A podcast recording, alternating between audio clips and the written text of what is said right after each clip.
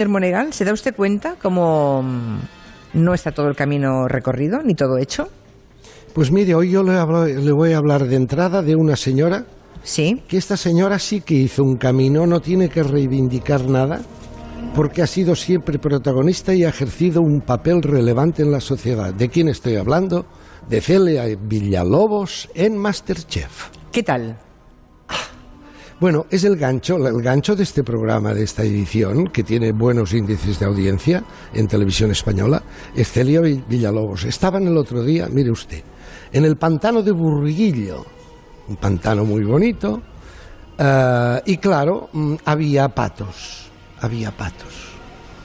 Y han dicho, pues vamos a hacer patos, vamos a Eh, y con- eh, tuvieron que desplumar patos y conejos. Y ¿no? entonces agarra el pato Celia Villalobos y empieza a desplumarlo. Y claro, entonces le tiran de la lengua. Siempre le tiran, oye Celia, y esto de la corrupción y eso de los políticos. Y entonces ella hace un discurso mientras iba despluman- desplumando a Lánade. Ella hacía un discurso de decir, es que hay quien yo he conocido tanto en la política, son tantos años. Decía, hay, hay quien va a la política a hacerse millonario, son unos sinvergüenzas. Yo no, yo he venido aquí para trabajar y, y, sobre todo he ido a la política para el bien público, bien, muy bien, muy virtuoso. Y entonces Jordi Cruz, que estaba a su lado y la veía desplumar al pobre pato, le pregunta y le dice, ¿Tú lo habías hecho antes? Patos no, pero Algunas desplumado tú, seguro. no. Es lo único Y que no va con segundas. Y no eran patos. Pues eso no me lo enseñaron tú. Yo a desplumar, a mí me han desplumado varias veces. Sí, a mí también. ¿Tú has visto muchos desplumados Lo he profesionales? visto en la cárcel, gracias a Dios. Sí. Sí. Y algunos que se libran de la cárcel porque son más listos que nadie. Además cogen de todos lados, pingan en todos lados. Eso está feo, ¿eh? Hay que trincarlos. Me cago en... Pero es muy difícil. Doña Celia Villalobos, sí, sí, hablando de que gracias a Dios les ha visto a la cárcel, ¿no? Esos políticos que han ido a des- a desplumar sí, dice, la- "Y el, los mon- he- el monedero público. Dice, y los he visto en la cárcel. Y algunos no están en la cárcel porque son listísimos. Mire qué cosas tiene la tele, señor Otero, queridos oyentes.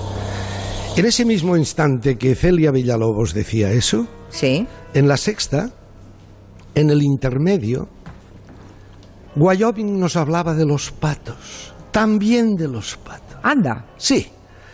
Hablaba, en realidad hablaba de que la basura siempre acaba flotando.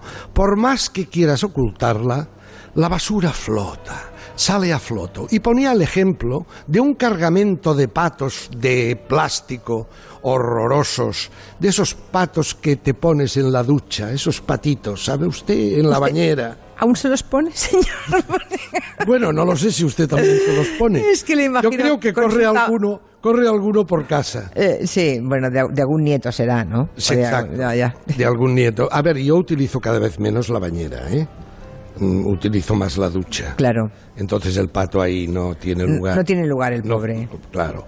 Entonces Wyoming nos decía, hubo una vez, no hace mucho, un cargamento que venía de Oriente, no sé si de China, de Taiwán, o, o de Bangladesh, o de donde sea, cargado con containers llenos de patos de esos de plástico, que zozobró el barco o perdió parte de la carga, los containers se hundieron, Sí. pero al cabo de un tiempo empezaron a aparecer patos de plástico por todas las costas del planeta. Y decía, todo, toda la basura acaba flotando, miren lo que pasa con la kitchen, Rajoy, escuche. Da igual lo lejos y lo profundo que esté la basura en el mar. Al final, siempre sale a flote. A este respecto, en las últimas 24 horas hemos conocido fragmentos del sumario de la trama Kitchen, en los que escuchamos a Villarejo decir cosas tan llamativas como que Rajoy trincaba, que cobraba sobres y que estaba al tanto del operativo de espionaje a Bárcenas. Vamos, que Mariano Rajoy, la entonces cúpula de Génova y la actual dirección nacional del Partido Popular están comprobando en primera persona que efectivamente la basura siempre sale a flote. No sé, no sé si la señora Villalobos, mientras estaba desplumando al pato y hablaba de esos que no van a la cárcel, que son ladrones y trincones, pero no van a la cárcel porque son muy listos, no sé en quién debería estar pensando. No lo sé, vamos a dejarlo en pregunta retórica. Creo que también vio usted al, al, antiguo director del Mundo, breve director del Mundo, al gran David Jiménez, que ayer estuvo en un documental que dieron en TV3, ¿verdad? Tengo que hacer un breve proemio. En TV3 hizo un documental titulado Manipulados, manipulats en catalán, manipulados. Fue la manipulación sobre la manipulación. Es decir, hablaban de lo mucho que se manipula en ABC, Ana Rosa Quintana en su programa de Telecinco, eh, Espejo Público, Antena 3, eh, La Sexta, mm, Al Rojo Vivo, Ferreras, OK Diario, eh, El Mundo, La Razón, Herrera en la COPE. Es decir, de ellos apenas nada. Es realmente, es realmente. Y yo, yo llega un momento que ya lo de TV3 ya lo doy por absolutamente por perdido. Pero lo único que se salvó fue una conversación naturalmente entrecortada. Bueno, editada, como se editan los Sí, documentales. señora, ¿no? como se editan los Mm. documentales, si, si el, el gran, como usted llamaba y lo corroboro, el gran David Jiménez, exdirector del Mundo, hizo alguna referencia a TV3, no lo sabemos. Pero el trozo, por lo menos, que salvaron, reflexión sobre lo que queda, lo poco que queda del periodismo, merece la pena escucharlo.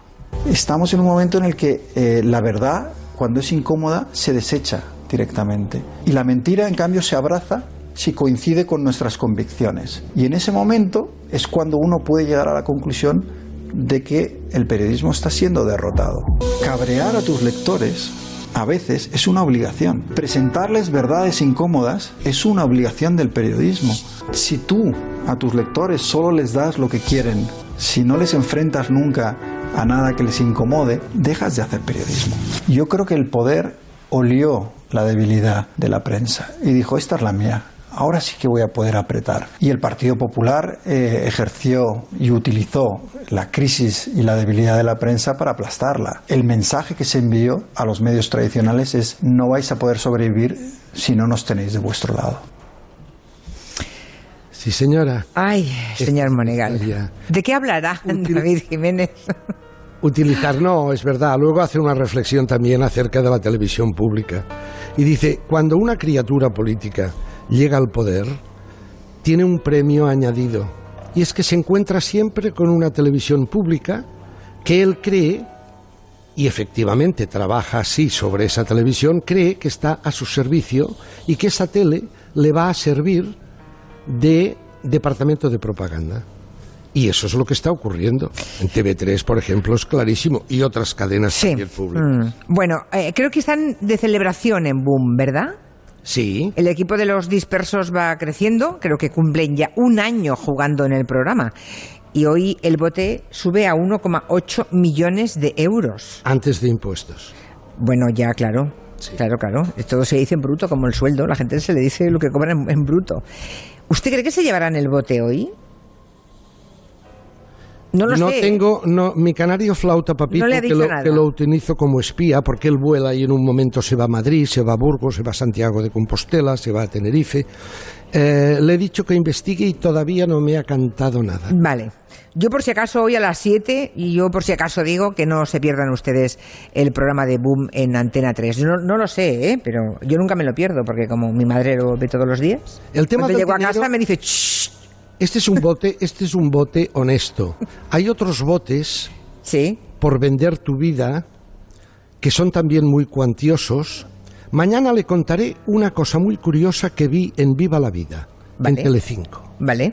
que hacían la disección económica de lo que se ha llevado en el último año Antonio David Flores. Es curioso que Telecinco y además lo hacían un poco a nivel inquisitivo. Mira lo que se ha llevado. No, no, no, no. Mira lo que ha pagado Telecinco, que es distinto. O sea, tu propia empresa te saca los Te saca papeles los de lo que cobras. Hombre, te- qué bonito. Y, y te criminaliza, entre comillas, no del todo, pero evitan hacer la reflexión real que hay que hacer. Es decir, Telecinco, para su propia programación, necesita un mercado de criaturas y entonces lanza los anzuelos para pescar, pescar al pez. Y el anzuelo es pasta. Te doy tanto si vienes aquí y cuentas, aunque sea inventado, cuentas algo que excite a la audiencia. Mañana le contaré eso y una pincelada muy divertida, y aquí acabo, señora Otero. Sí. Hay una pareja, creo que en Barcelona, que ha descubierto Cristina Pardo en Liarla Pardo, que llevan un año y medio recibiendo de Amazon cada dos o tres días un paquete con regalos dentro. ¿Un paquete de qué? De cosas, de cosas, de objetos, de productos. ¿Pero quién se lo regala? No se sabe. Ellos no han pedido nada y llevan un año y medio recibiendo paquetes de Amazon. Pero bueno. Y hacen unas declaraciones sensacionales. Vale, Mañana se lo cuento. por favor.